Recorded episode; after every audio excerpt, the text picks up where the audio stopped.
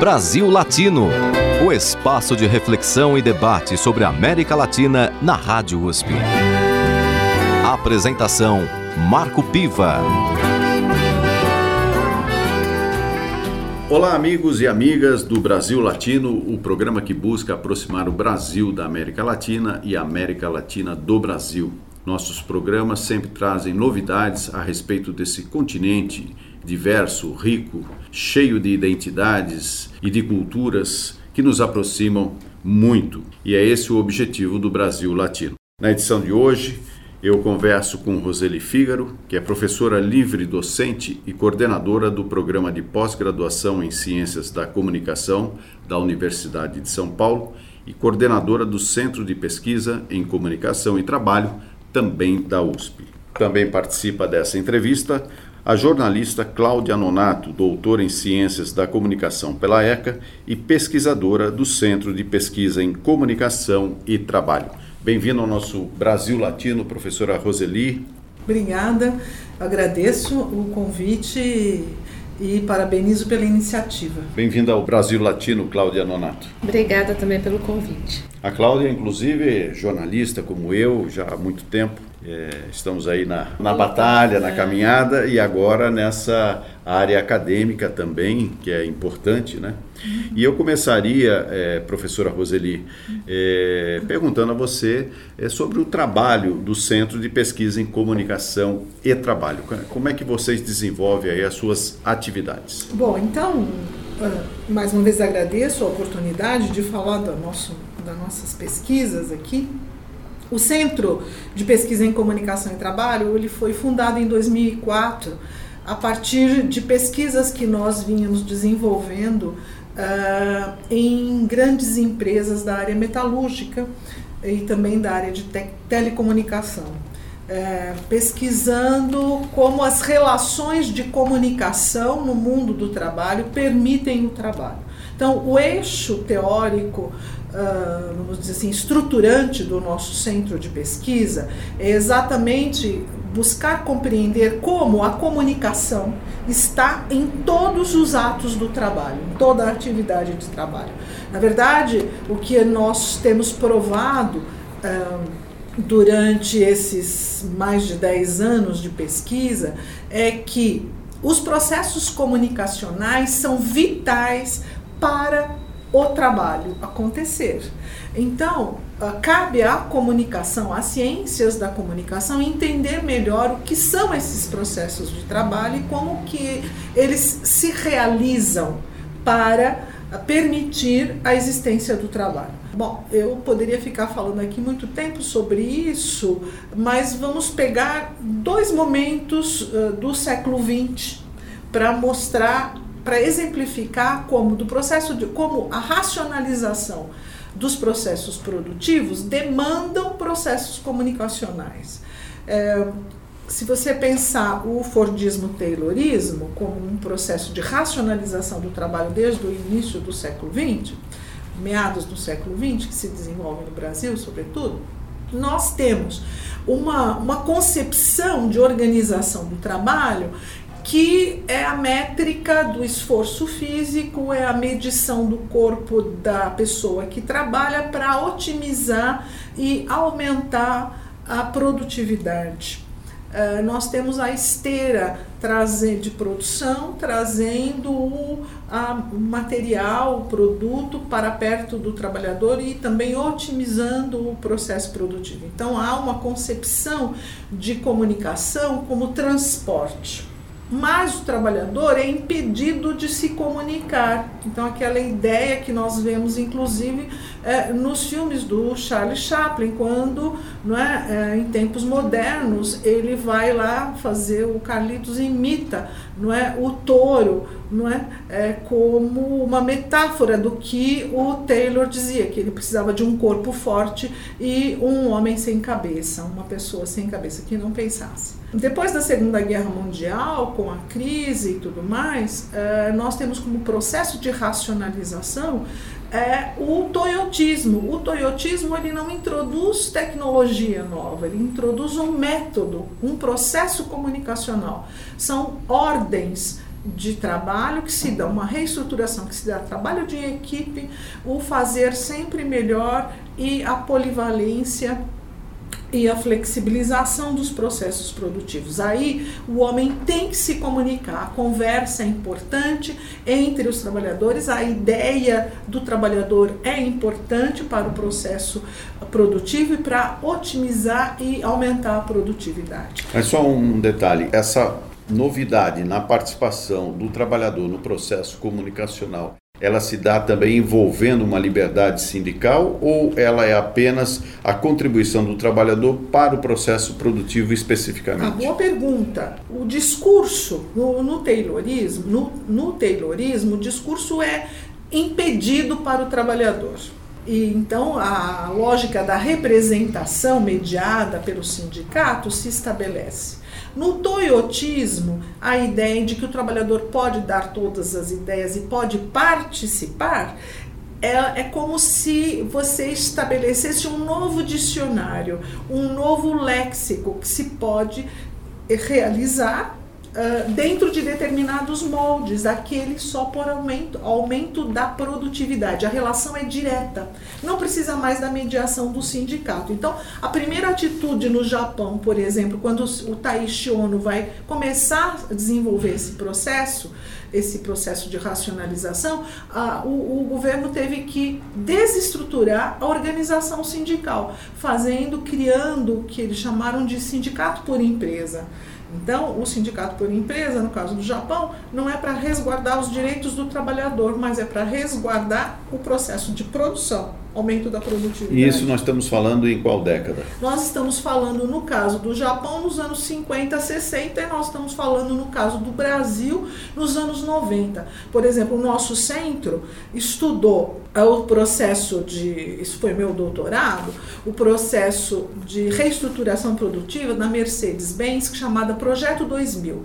Nós começamos a estudar é, esse projeto quando ele foi implantado em 1994, tá? Ele terminou em 2000. Nós uh, terminamos, uh, eu terminei minha tese em 99.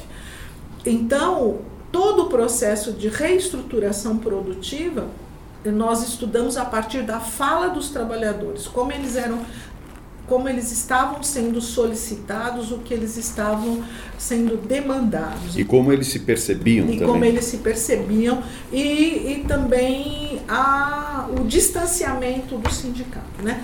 Bom, depois dessa pesquisa, nós enveredamos por o, pelos caminhos aí de outras categorias profissionais e fomos estudar os processos produtivos dos comunicadores e nos chamou muito a atenção.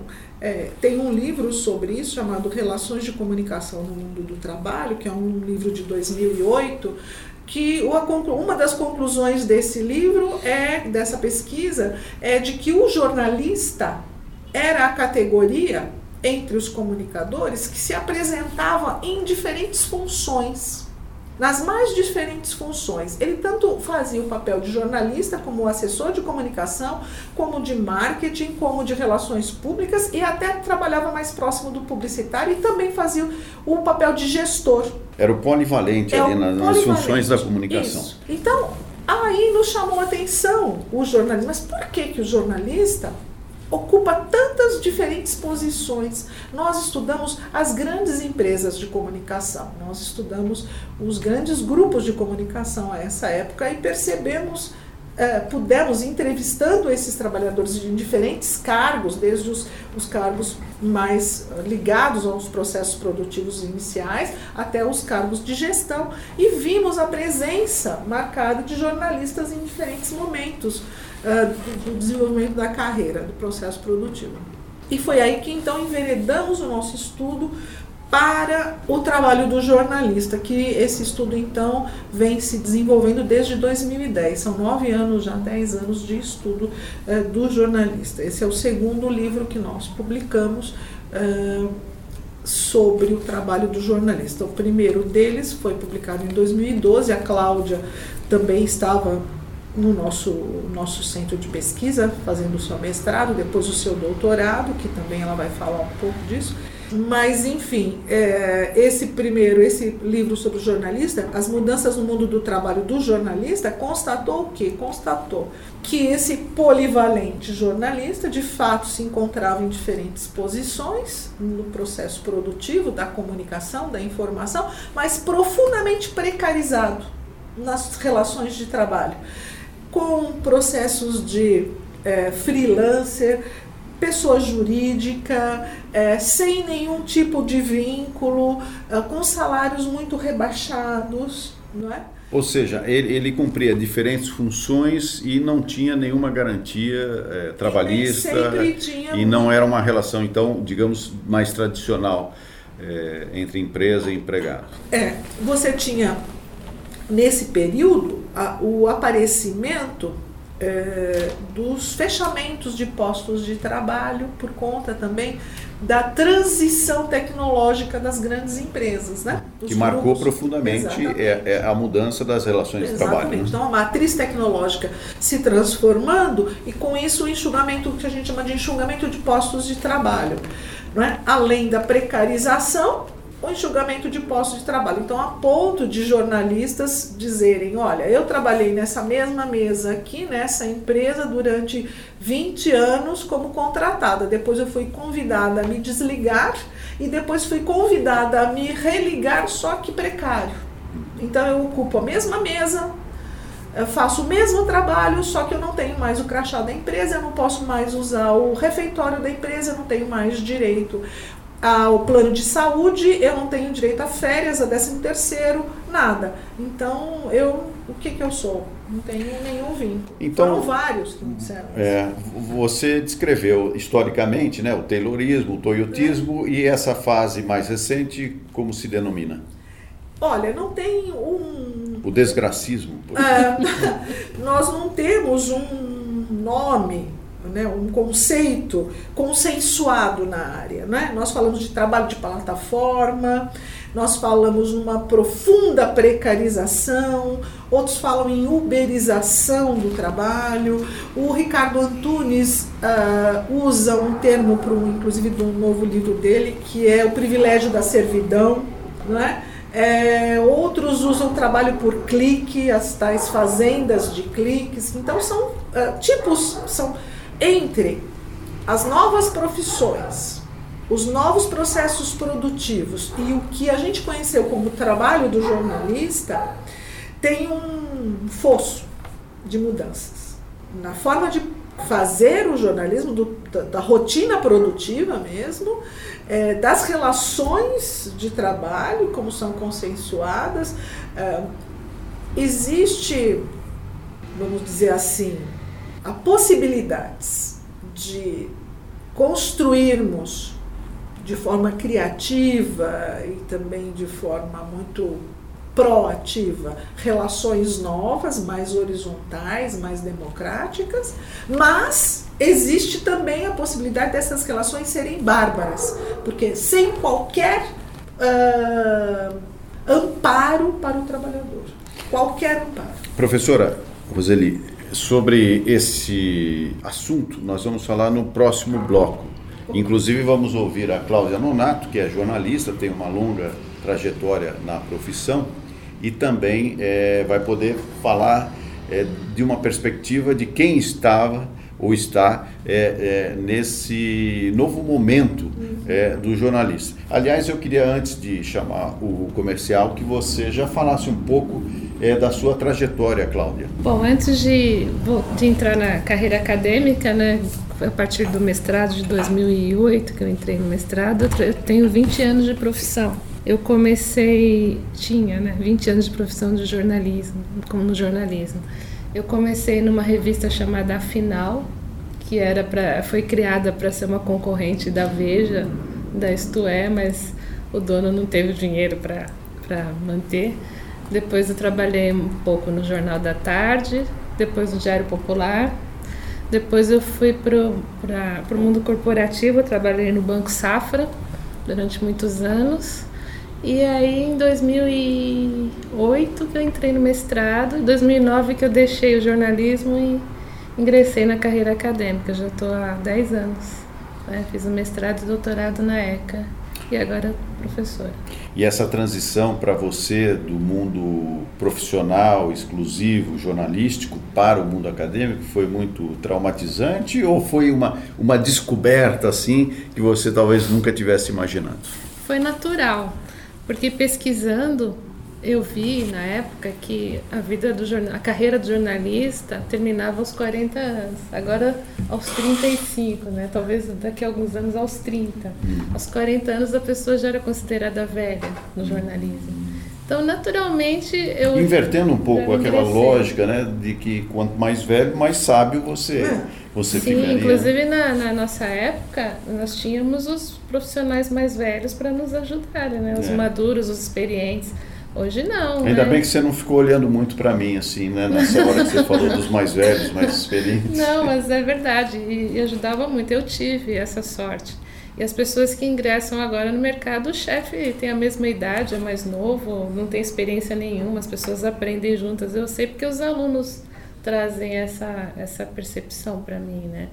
Então, acho que eu ainda peguei uma época boa, dei sorte. E essa, essa transição foi natural né? Tanto que eu voltei a estudar nem pensando em ingressar na carreira acadêmica, mas é, eu achei que. Depois eu vi que essa experiência que eu tive no mercado foi importante. É importante em sala de aula também a gente trazer essa experiência. Né?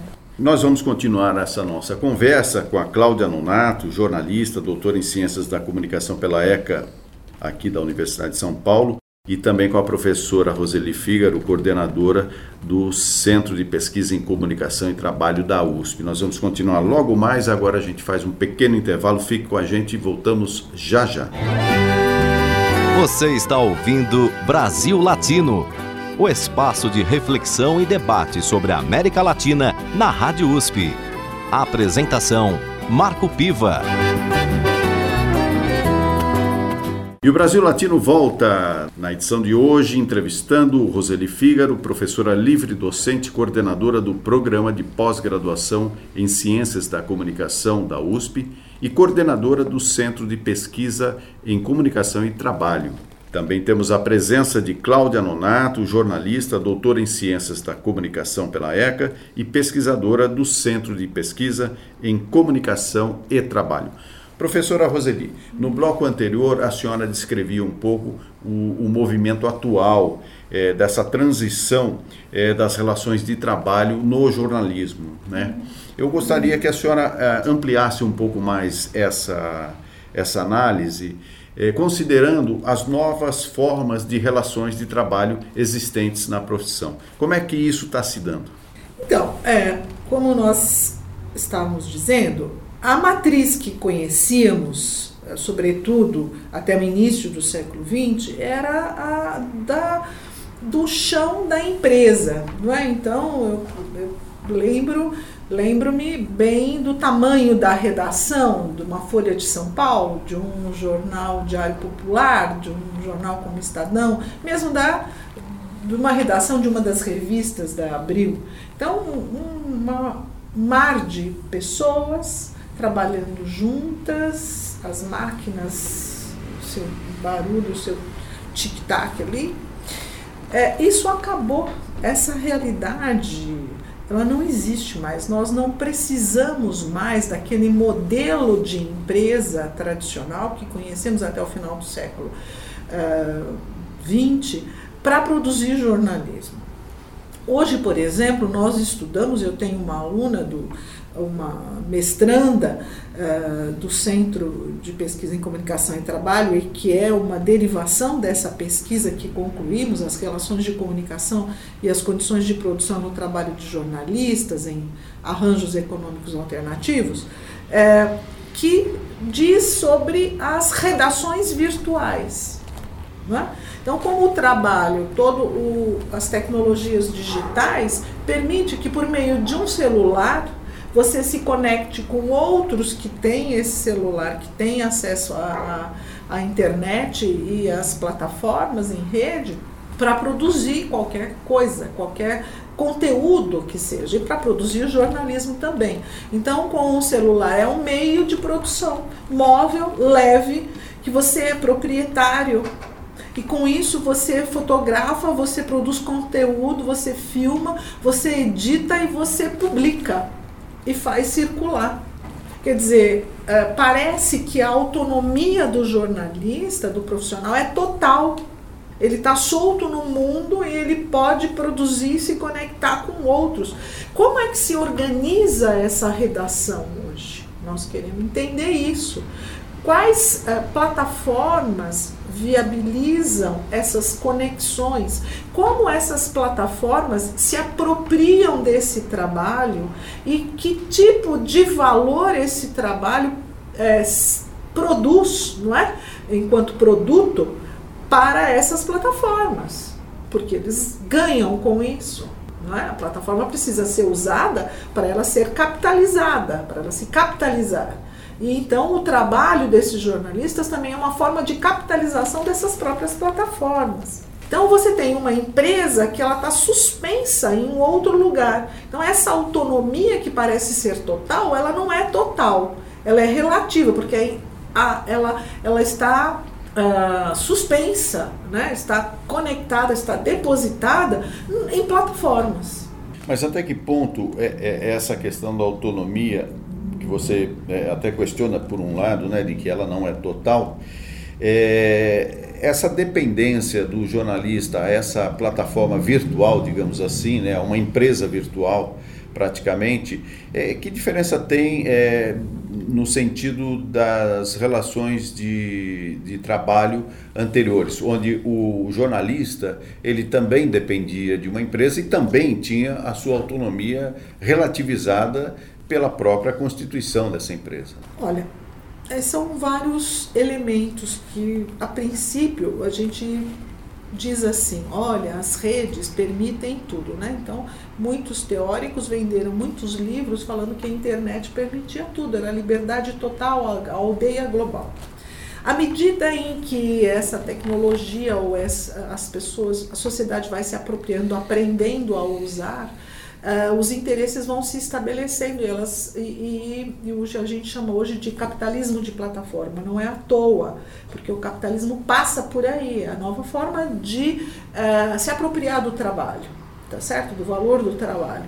Então, num primeiro momento, o jornalista, enquanto um produtor de conteúdo, produtor de informação, ele é, tem uma autonomia porque ele está pondo a si próprio em risco, porque ele não tem nenhuma, ele é autônomo, mas ele não tem nenhuma proteção, nem salário, nem nenhum direito, ele não tem nada, ele não é reconhecido. Nesse sentido, se aproxima muito de um Uber, né?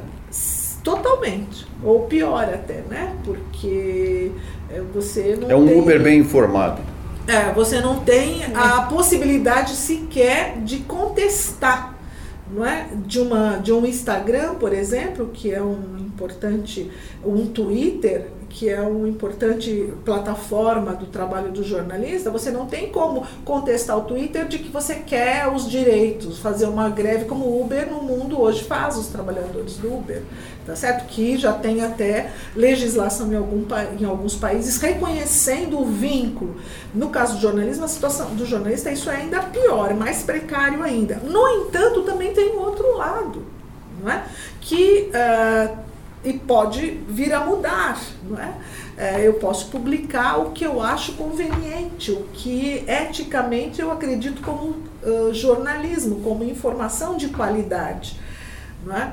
É? Até quando vai se poder fazer isso? Não sei, depende, né? Porque aí também depende da, legis, da legislação, legislação. Da, dos formatos jurídicos que isso, isso venha adquirir. Né? Adquirir, inclusive dessas, dessa confluência é, hoje que existe, de certa forma, nos discursos no mundo, entre, essas, entre os proprietários de plataformas, do que seja uh, uma informação de qualidade, não é? É, então, o Facebook, eu vou cortar quem? Tem tal palavra que não pode ser dita. Então, isso pode afetar a produção uh, de informação de um jornalista. Né?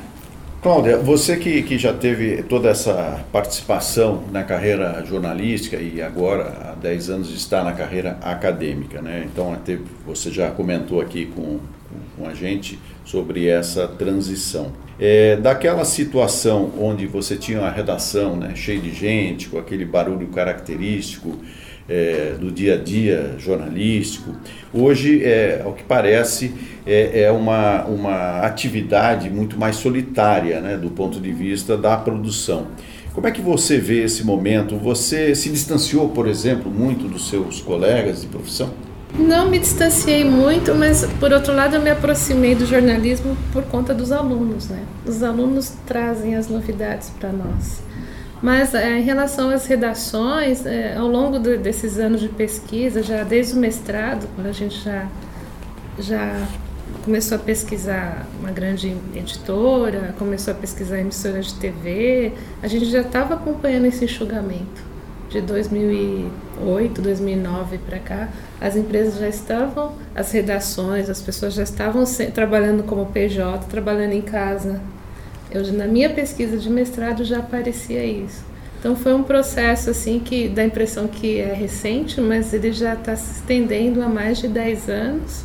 Mas acho que agora está mais evidente por conta dessas plataformas, né, que as pessoas acessam. Antes ainda tinha um controle ali por Skype, um controlava o outro, em home theater, tal, home theater, não, home office, desculpe home office e agora não, agora é pelo celular, né? Então você nem precisa, você mesmo se controla.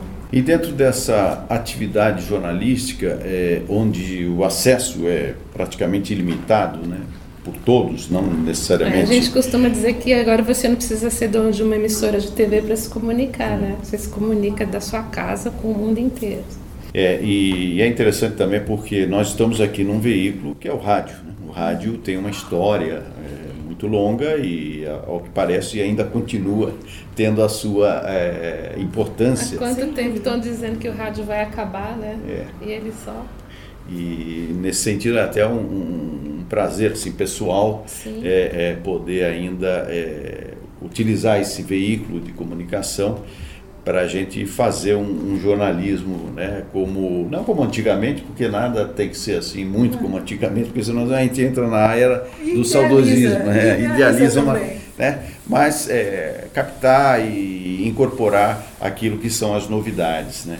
Mas eu, eu, Cláudia, eu queria te perguntar o seguinte: é, qual foi a sua, o seu trabalho de mestrado e de doutorado? Você pode falar um pouquinho para gente? Falo sim. É, o mestrado, na verdade, eu incorporei muito da minha experiência profissional, porque eu fiz o perfil dos jornalistas, é, fiz um, uma parte histórica do século XX ao XXI, o que, que mudou, né? recuperei algumas, alguns conceitos que a gente até trazia como lenda, como a calandra, vai buscar a calandra, é, você é foca, algumas coisas que acabaram esquecidas aí nas redações. É, e aí eu, eu usei como objeto, ainda no meu mestrado, o Sindicato dos Jornalistas de São Paulo, para traçar esse perfil. E aí foi interessante porque nós chegamos a um perfil totalmente diferenciado dos jornalistas da grande imprensa, ou das, da grande imprensa não, das, dos freelancers, por exemplo, ou de jornalistas com, em outras condições de trabalho. Que os jornalistas sindicalizados, eles eram aqueles mais é, conservadores, vamos dizer assim, dentro do jornalismo, além de serem homens é, com mais de 40 anos, terem uma certa estabilidade financeira, eles traziam consigo aquele, aqueles conceitos antigos ainda do jornalismo. Vamos mudar o mundo, vamos trabalhar, lutar por nossos, por nossos direitos, que os mais jovens não traziam mais. Então, a partir dessa pesquisa, a gente ampliou para outros grupos, para uma empresa de comunicação para jornalistas freelancers. Nós unimos outras pesquisas que resultaram no nosso livro, né? Livro que eu e a Roseli e o Rafael Groman fizemos as mudanças no mundo do trabalho dos jornalistas, que foi lançado em 2013. Aí, é, um dos resultados da, das minhas entrevistas do mestrado é, mostrou que os jornalistas, como 80% dos jornalistas estavam fora das redações, estavam trabalhando em assessorias de imprensa, é, quando, quando, a pessoa entra no jornalismo, ela não quer trabalhar em assessoria de imprensa. A maioria dos alunos eu vejo, né? E aí eu perguntava, mas aí como você está feliz? Onde você se realiza? E aí lá em 2009, 2010, eles diziam, eu, eu tenho um blog. Eu chego em casa e escrevo no meu blog de música, no meu blog de esporte, e aí é aí que eu me realizo. Né?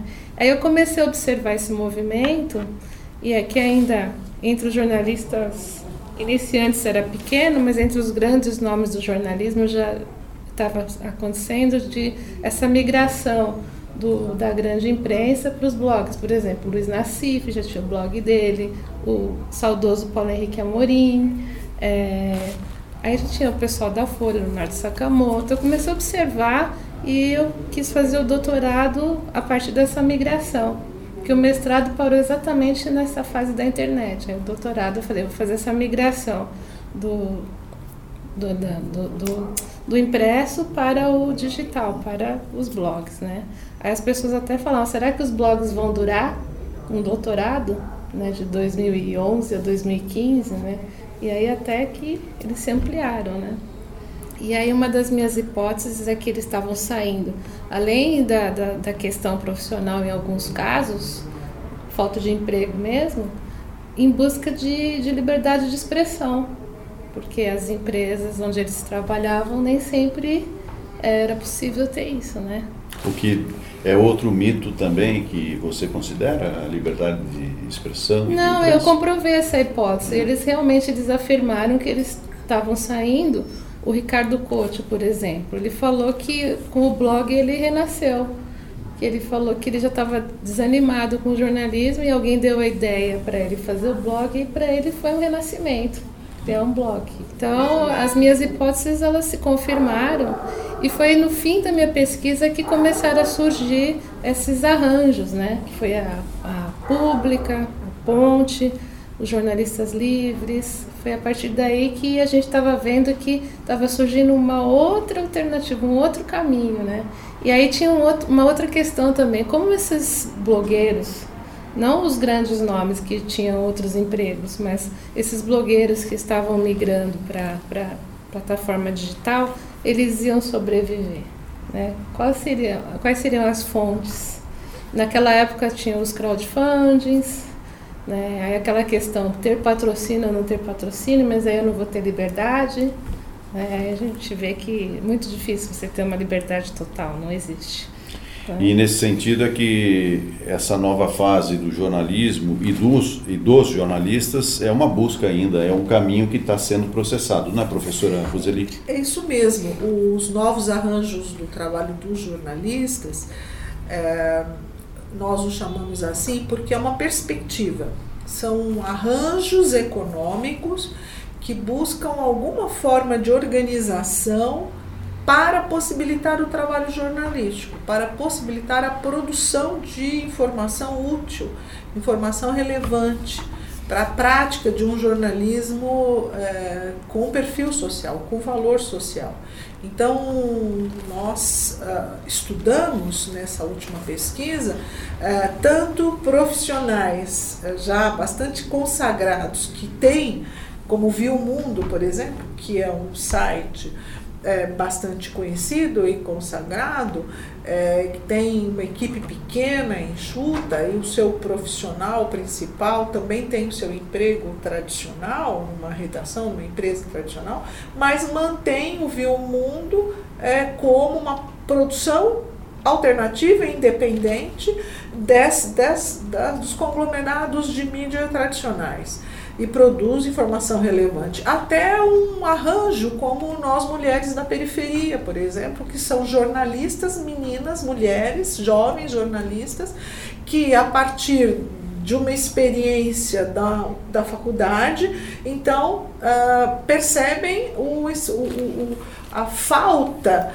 de produção de informação a partir das suas localidades, da realidade das periferias e vão produzir jornalismo a partir, abrindo espaço para essa voz da periferia. Não é? Então são formas de organização do trabalho completamente diferentes uma das outras, mas ambas mais diversificado o leque de, de formas organizativas, todos eles buscam produzir um jornalismo de relevância social. Isso que é o mais fantástico e bonito e vibrante do jornalismo, não é? De que eles mesmos sem dinheiro, com muitas dificuldades, fazem de tudo para manter essa iniciativa eh, de trabalho, porque acreditam na importância que o jornalismo tem para a democracia não é? para o bem comum. Isso que, é o, que eu acho que é o futuro. Isso. Bom, eu encerro por aqui esses nossos dois blocos do Brasil Latino de hoje. É, entrevistei a professora Roseli Fígaro, professora livre docente, coordenadora do Programa de Pós-Graduação em Ciências da Comunicação da Universidade de São Paulo e coordenadora do Centro de Pesquisa em Comunicação e Trabalho, também aqui da USP. E também participou da nossa entrevista a jornalista Cláudia Nonato, doutora em Ciências da Comunicação pela ECA e pesquisadora do Centro de Pesquisa em Comunicação e Trabalho. Cláudia, agradeço muito a sua participação aqui no Brasil Latino. Sou eu quem agradece, também parabenizo pela iniciativa e a gente tem que acreditar no jornalismo. Né? Professora Roseli, muito obrigado pela sua entrevista. É, eu agradeço muito a oportunidade e estamos sempre à disposição. Muito obrigado e eu aproveito para divulgar o livro do Centro de Pesquisa em Comunicação e Trabalho, que se chama As Relações de Comunicação e as Condições de Produção no Trabalho de Jornalistas em Arranjos Econômicos Alternativos às Corporações de Mídias. É um trabalho organizado pela professora Roseli Fígaro, aqui do Centro de Pesquisa em Comunicação e Trabalho, e para quem gosta de comunicação, para um jornalista, enfim, para essa área da comunicação, é muito importante entender as mudanças que estão acontecendo no mundo do trabalho da comunicação. Fique com a gente porque no próximo bloco teremos música, música de qualidade, como sempre aqui no Brasil Latino. Até logo mais. Você está ouvindo Brasil Latino, o espaço de reflexão e debate sobre a América Latina na Rádio USP. A apresentação Marco Piva. E nesse terceiro bloco do Brasil Latino, temos a participação de Amanda Arumi, coordenadora da Associação de Pós-Graduandos da Universidade de São Paulo, capital, e doutoranda pelo PROLAN, o Programa de Integração da América Latina e também a participação de Luciano Queiroz, coordenador da Associação de Pós-Graduandos da USP Capital, a APG, e doutorando pelo Instituto de Ciências Biológicas. Muito obrigado pela participação de vocês. É, gostaria de agradecer você por esse espaço, para que a gente possa expor nosso projeto. Muito obrigada. Muito obrigado, Marco, pelo convite. É um prazer estar aqui com você. E qual é o convite que vocês trouxeram para os ouvintes do Brasil Latino? Nós viemos aqui fazer a divulgação do, do projeto que a gente está organizando, como a PG USP Capital, que é a Associação da Pós-Graduação é, da USP, de toda a universidade. E qual é a finalidade desse fórum? Nós estamos organizando o Fórum de RDs, né, para discutir a universidade pública no dia 22. A intenção do Fórum de RDs é articular o movimento político da pós-graduação em um novo formato, né? Porque nós temos uma dinâmica diferente da graduação. A pós-graduação normalmente é muito distante, as pessoas costumam não transitar pelos mesmos espaços. Então a gente decidiu realizar esse evento para que a gente possa debater o futuro da universidade e as mudanças que a gente vai enfrentar. E qual vai ser a agenda do evento? Vão haver várias atividades nele? Como é que vai funcionar? É, o formato ele vai ser composto da seguinte forma. É, vai ter a apresentação do professor Carlotti dessa nova proposta, depois a gente vai ter uma segunda mesa, né, com a representação da Flávia Calé, que é a nossa presidente da entidade nacional, que é a NPG. É, eu vou estar falando como APG, USP Capital, e a, a nossa é, colega Dayana vai falar como coordenadora do evento Fórum de RDs. A intenção é a gente ter o contato com a exposição do pró-reitor sobre esse novo projeto que vão ter grandes impactos na pós-graduação. Não é uma pequena mudança, é um novo projeto, um, um novo modelo que, que vai transformar todo o padrão de pós-graduação no Brasil. Então, destrinchar o, o documento, realizar o debate e, por fim, usar uma metodologia com que a gente consiga construir novas propostas né, e participar é, desse modelo ou não. Então, essa é uma oportunidade da gente fazer o debate. Nessa última parte, a gente vai utilizar a metodologia que vai debater a universidade pública em si. Então, a gente é, dividiu em cinco grupos de trabalho: divulgação científica, que é algo muito importante para a sociedade entender é, o, o que o cientista da USP faz. É, mobilização da pós-graduação, então, como mobilizar o pós-graduando, que não é uma tarefa simples, porque nós temos dinâmicas específicas, temos muitas tarefas a serem cumpridas. É, acesso e permanência, que é cada vez mais importante a gente entender a necessidade de democratização da universidade pública para que ela tenha um verdadeiro impacto na sociedade. E o convênio CAPES-USP, que é o é, trabalhar especificamente o que nós desejamos de mudança para o convênio, se estamos de acordo ou não. Então, a intenção da APG é que, se realmente ocorrer esse, essa transformação da pós-graduação, que ela seja debatida por meio desse fórum. Por último, a gente vai trabalhar a questão da saúde mental, que é muito importante, né? O pós-graduando tem condições específicas e problemas com saúde mental são muito recorrentes é, na nossa área. E o que, que vocês estão esperando como resultado desse evento? É, a gente, como, como a gente já falou várias vezes, a gente quer aproveitar o evento para fazer esse diálogo com o pró-reitor, com o projeto e com a reitoria uh, e fazer o diálogo entre nós. Então, esses cinco pontos, o, o evento em si, ele não se limita só ao convênio USP-CAPS, mas a gente é, integrar e dialogar os, as questões principais é, dos pós-graduandos. Então, por isso que a gente definiu esses cinco pontos e a gente vai criar uh, grupos de trabalho para a gente discutir cada um desses pontos. Então, a ideia é que a gente tenha grupos de trabalho de 10 a 15 pessoas, onde todo mundo vai poder opinar sobre o assunto uh, e, a partir desse, desses grupos, a gente ter uma lista uh, de ideias, de soluções para aqueles problemas, para a gente transformar num documento depois uh, e encaminhar para a reitoria.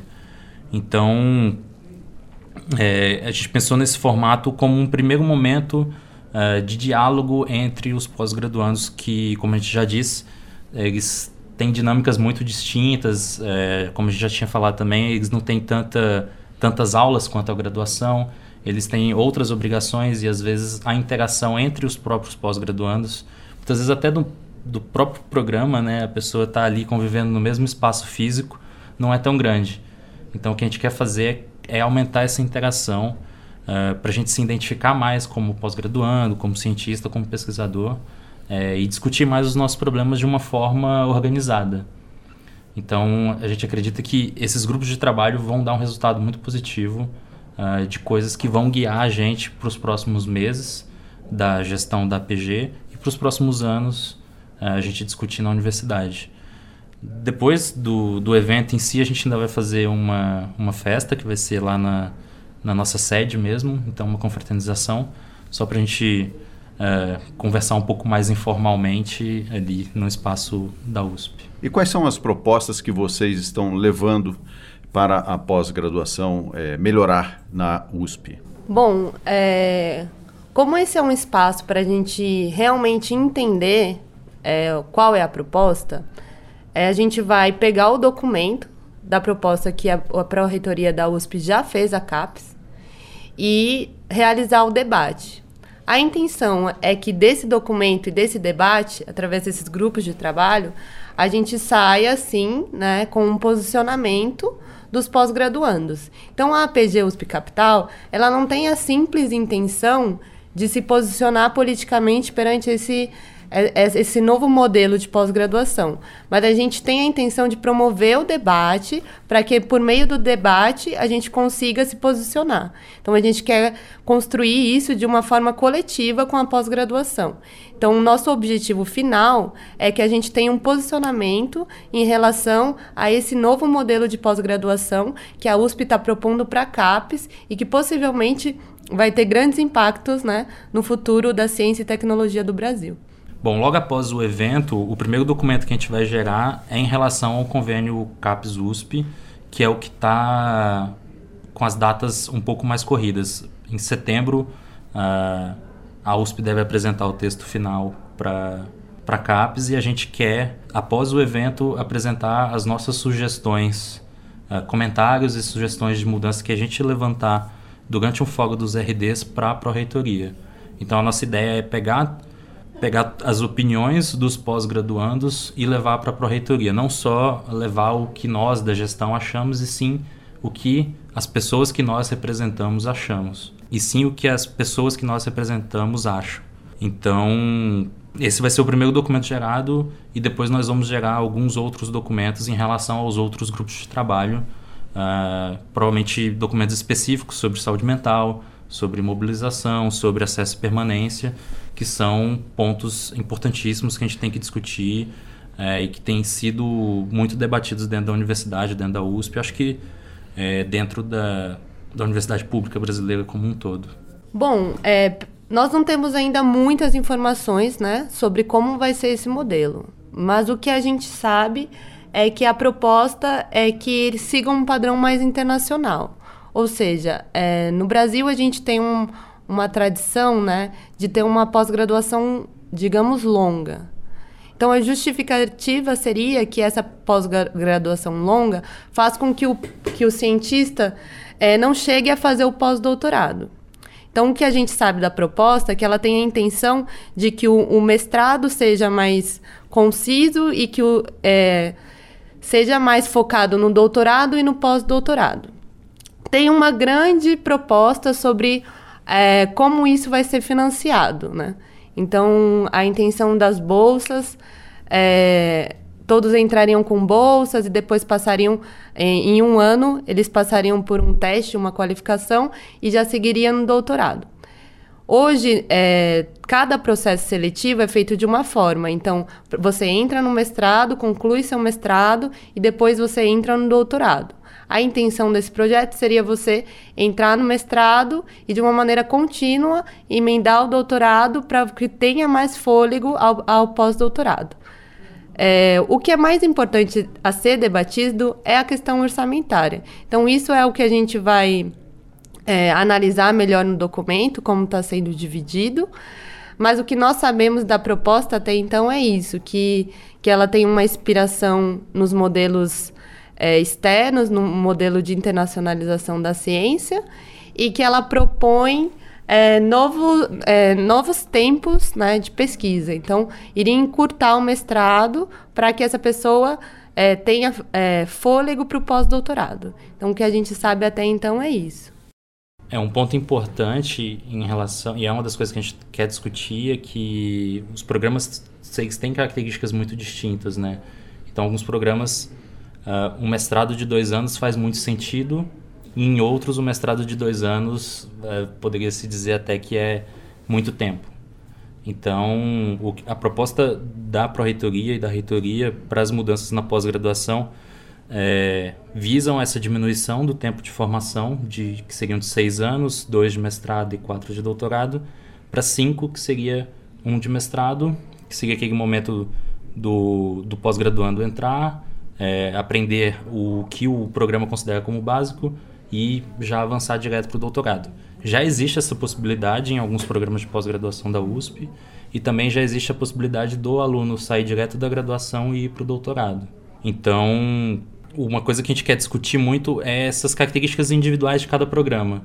Os programas é, da área de humanas têm características muito diferentes que para eles é muito interessante fazer um mestrado. E já programas da, da área de, de biológicas, como o meu, por exemplo, uh, já não são é, já talvez, se o aluno vier com uma boa formação da graduação, é, ele não precisa fazer um mestrado. Então, são coisas que a gente tem que discutir e entender. São muitos detalhes, muitas características individuais de cada programa que, que a gente tem que levar em consideração, inclusive apresentar isso para o texto final do projeto. Obrigado pela participação e aqui deixo o espaço para vocês renovarem o convite para todos os ouvintes do Brasil Latino. Então, convidamos ao fórum todo mundo que tem interesse em debater a pós-graduação da USP, não necessariamente apenas para os representantes discentes, mas para todos aqueles que querem entender quais são essas mudanças e quais são as demandas atuais da pós-graduação. Então, sejam todos convidados. No final, vamos realizar uma festa para que a gente tenha essa interação e que ela ocorra da maneira mais natural possível. Bom, então só confirmando a data, quinta-feira, dia 22 de agosto, a partir das 14 horas, indo até as 20 horas, vai acontecer o Fórum dos RDs, discutindo a universidade pública, e o local vai ser no Instituto de Ciências Biomédicas, o prédio 4, que a gente chama de CB4, é, no Auditório Rosa. Então, todo mundo está convidado a participar e vir dialogar conosco. Obrigado, Amanda Arumi, coordenadora da APG USP Capital, e Luciano Queiroz, também da coordenação da Associação de Pós-Graduandos da USP Capital. É um prazer tê-los aqui no Brasil Latino. Muito obrigada, Marco. A APG USP Capital agradece esse espaço. Muito obrigado, Marco. Foi um prazer estar aqui com vocês. E o Brasil Latino vai ficando por aqui, na produção de áudio, Benê Ribeiro, na produção, Alexandre Veiga e Ítalo Piva, curadoria musical, Carlinhos Antunes. Nosso Brasil Latino vai ao ar toda segunda-feira, às 5 da tarde, pela Rádio USP 93,7 São Paulo e também em Ribeirão Preto 107,9. Nós estamos também nas redes sociais. Pode mandar sua sugestão, opinião, crítica e sugestão de pauta, inclusive, porque aqui o espaço é aberto para a nossa América Latina. E eu encerro o nosso programa de hoje com uma artista que tem feito muito sucesso. Ela tem cantado nos bares e restaurantes aqui de São Paulo, que é a Olivia Gênese. Ela tem uma produção já acumulada bastante interessante que trafega entre o jazz, o blues e a música brasileira.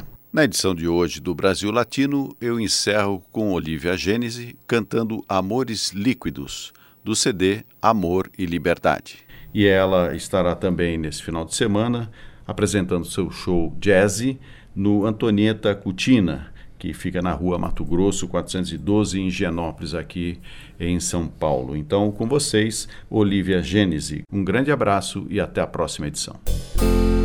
Brasil Latino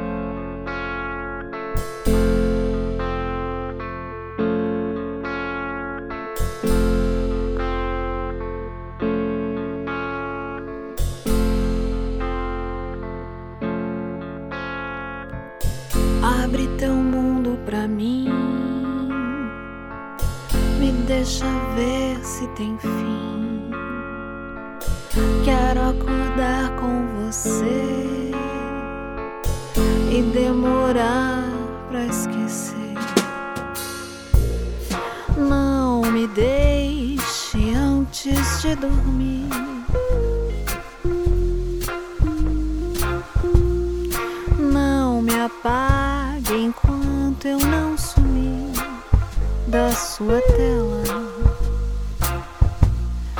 Deixa eu te mostrar o que há em mim, que é pra saber se eu ainda sei gostar de alguém.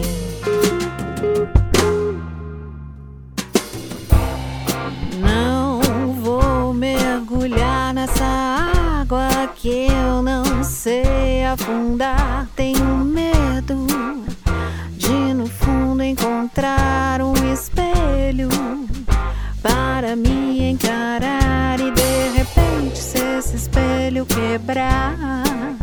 Vão ser mais sete anos de azar.